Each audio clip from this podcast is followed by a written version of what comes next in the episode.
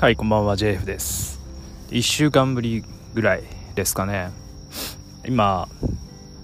どこだっけ、これ、富岡八幡宮っていう神社の近くの公園にいまして、えっとね、たまたま来たんですけど、走ってて、あの、境内で、あれ、なん、なんて言うんだっけ、演奏する10人ぐらいで、雅楽かな？の演奏と舞を多分ねリハーサルで私服だったからやってらっしゃる方々がいてできればねそれを BGM に 撮れたらいいなと思ったんですけど今ねもうちょうど終わっちゃったのか休憩中なのか全然聞こえてこなくなっちゃいましたね。と今週えっとね仕事がお休みで夏休み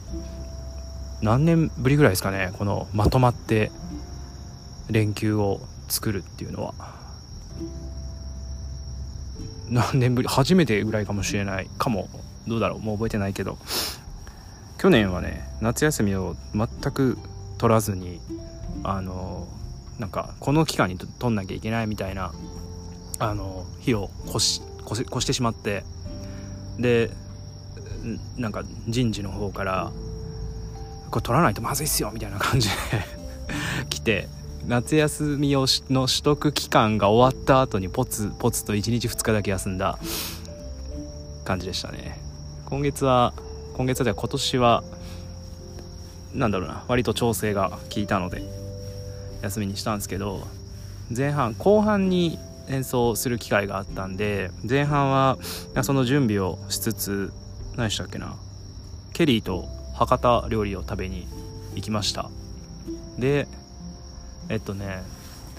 結構古くからの友人があの個室サウナ予約するから一緒に行かないみたいな連絡をもらって深夜だったんですけどね。あの行くのが深夜で前々日ぐらいに連絡もらって。で行ってきたんですよ銀座の。えっとね1人で入っても2人で入っても料金変わんなくて1人その1部屋ワンルーム2時間6000円みたいな感じかな確か。で2人だったらなんかその同伴者はなんか同じ金額でみたいなのなんで1人3000円ぐらい。めちゃめちゃ良かったですね。あのーなんだろうなこの最近サウナって俺月に1回ぐらいのペースでしか行かないんだけど混んでるんですよね。結構時間を狙っていかないと。でやっぱり気も気を使うしななんだろうな。そうあんまり長時間いいいられないわけじゃないんだけどちょっとなんか言いにくいなっていうところがあってだったんですけどだから朝行こうかなってあサウナっていうのがさ流行ってるかどうか知らないけどナイツが言ってたから 朝行こうかなとかそれ考えてる時にそれ連絡もらってでもう行ったら行ったら入ってこ個室というのかな？なんか洗面台だったりちょっと休むスペースがあってもうそのそこはもう完全にプライベート空間。であれかな？同性じゃないと入っちゃダメなのかな？同じ部屋に。でそう2人で2時間ぐらいいたんですけどもうなんでサウナ入ってサウナの中に水風呂があって最初それもなんかどうなんだろうなと思ったけどもうなんつうの？えっ、と顔は熱いけど体は冷たいみたいなちょっと不思議なね感じで。っていうのを何回か繰り返してっていうまあそんな素敵な時間を過ごさせてもらって。で後半にえっ、とねミュージシャン仲間の空の2人があのこういうイベントに出るんだよねっていう横須賀の方で横須賀アーティストクラブというところが主催のえっとねアーティストクラブっていうようなイベントだからあのねミュージシャンだけじゃなくてえっとあれなんていうんだっけ俳優さんとかあとはそういう僕らみたいなロックとかポップスをやってる人たちじゃなくてなんだろうな民族楽器をそのずっとやってらっしゃる方とかそういろんな方が出演されるオープン型のイベントまあカフェみたいなとカフェかな？でやらせてもらったんですけどうんとねまずねめちゃめちゃ遠かったんですよ。あのー横須賀っていうとあのね駅でいうと横須賀中央とかあの JR の JR の横須賀駅とかなんかあの辺を想像してたんですけどもっと南の方三浦海岸まで行かないけどあの何とこだっけ？えー、マホリマホリ海岸か。っていうかなりもう海の近くのマホリ海岸っていう駅でしたからね駅の名前が。でかなり南の方まで行ったんですけどえっとねそのイベント自体はすごいアットホームな感じで司会をや司会をやってらっしゃった方は俳優の方俳優とか劇団というかの方なのかな？劇団 Y っていう名前だったと思います。で俺はねそう俺はというか俺はもともとただ見に行くだけの予定で行くねみたいな感じで言ってたら「純ちゃんも出ないよ」みたいな感じであのメッセージでやり取りしていてあの空のラー君ラーさんと。でえっ、ー、とまあ一人で出るからあのねなんか一緒にやるかみたいな話になってそのラーさんとね。で何の曲やろうみたいな、まあ、結構世代も近いしあの結構なんだろうな聴いてきた音楽も、まあ、近いところもあっていろんなアーティストの名前出たけど黒夢とかどうって話を彼がした時に、まあ、結構ドンピシャだねっていうことだったんでじゃあ黒夢の曲をやりましょうということで。3曲かなやらせてもらって。久々でしたね。あの男性ボーカルのバックでギターを弾いてアコースティックギターを弾いて。っていうかそもそも断りのメンバー以外と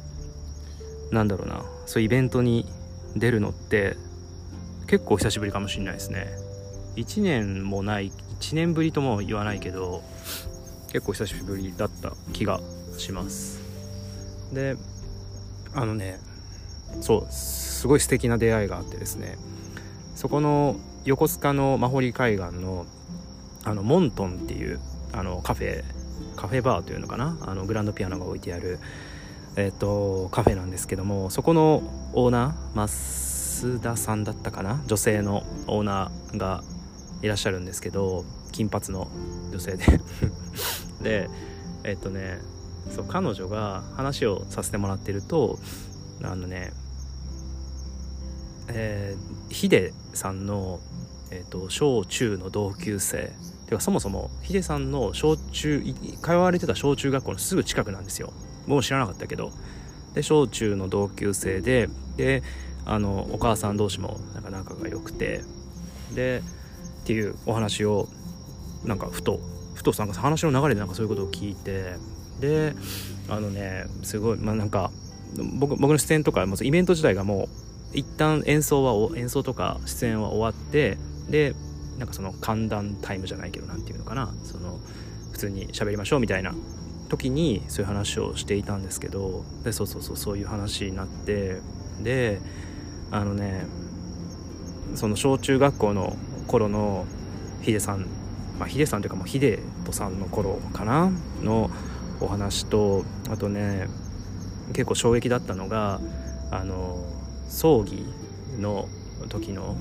お話。僕はまあ葬儀にはあの参列参列というかな。あのそう行ってもないんですけどあのねかえっ、ー、とね親族だったりあの近しい方だけのそのなんつうの本当お見送りの時にあのその目の前がその増田さんの前にいらっしゃったのがあの YOSHIKI さんでであのねちょっと言葉にならないな。えっとそうその増田さん自身はアーティストヒデさんの前の頃のヒデさんとまあ親しかったというかその頃のやっぱりヒデさんの思い出がすごいたくさんあったからそのアーティストヒデとしてあのなんつうの見送られるというか旅立つことがなんかどうなのかなってあのずっと思ってた今も含めてね今もやっぱり思ってるところはあったんだけどなんかそれはそれでやっぱりひでちゃんっぽいのかなっていうなんかそういったお話を聞かせてもらってうん。なんだろう。俺はそのそれこそニュースで5月だよね確か高校高3の時の5月だったと思うんですけど急に報道でヒデが亡くなったっていう話を聞いてでなんだろうな。そうやっぱりなんかどういう死因だったかとかなんかそういう話ばっかりが出てきてどういうふうに旅立っていったんだろうなとかかそういうのはねその当時ふと考えていたなんかそういうのをちょっと思い出しましたね。うん。でなんか今でも、あの、その地元の小学校だったりとかあの、まあ、ピアノのなんか伴奏だったりとかあのピアノの講師もやってらっしゃる方なので、まあ、いろんなところに呼ばれてでその XJAPAN の曲だったりヒデさんの曲だったりとかっていうのをなんか演奏する機会も多いということで急遽ねもう本当に、まあ、閉店間際というか、まあ、イベントも終わってじゃああの今日はお疲れ様でしたみたいな感じの直前ぐらいになんか急に譜面をあの持ってきていただいてであの x ジャパンの「フォーエバーラブを急にねあの弾いてくれてあのね、俺もね、あのー、なんだろうなその話を聞く前にちょっとだけピアノ触らせてもらってその X の曲とか全然上手じゃないんだけどあのピアノで弾いててなんかそれを聞いてたみたいでなんか話しかけてきてくれたんですけどね。であのねそう。そんな素敵な出会いがありました、うんまあ、もちろんそのイベント自体もねすごい楽しかったしあの空のラーさんとあのね、ずっと一緒になんかやれたらいいなとかって思ってたあの方の一人なので、まあ、それはねすごい楽しかったけどめちゃめちゃ遠かったですけどまた行けたらいいなっていうふうに思いましたね。はい。そんなえっ、ー、とまあ素敵な素敵なになるんだろうね、えー、いい夏休みを過ごせてきたかなというふうに思っています。ただこの公園蚊がめちゃめちゃいますね。うん。やばい。また血がなくなりそうなんで終了します。ありがとうございました。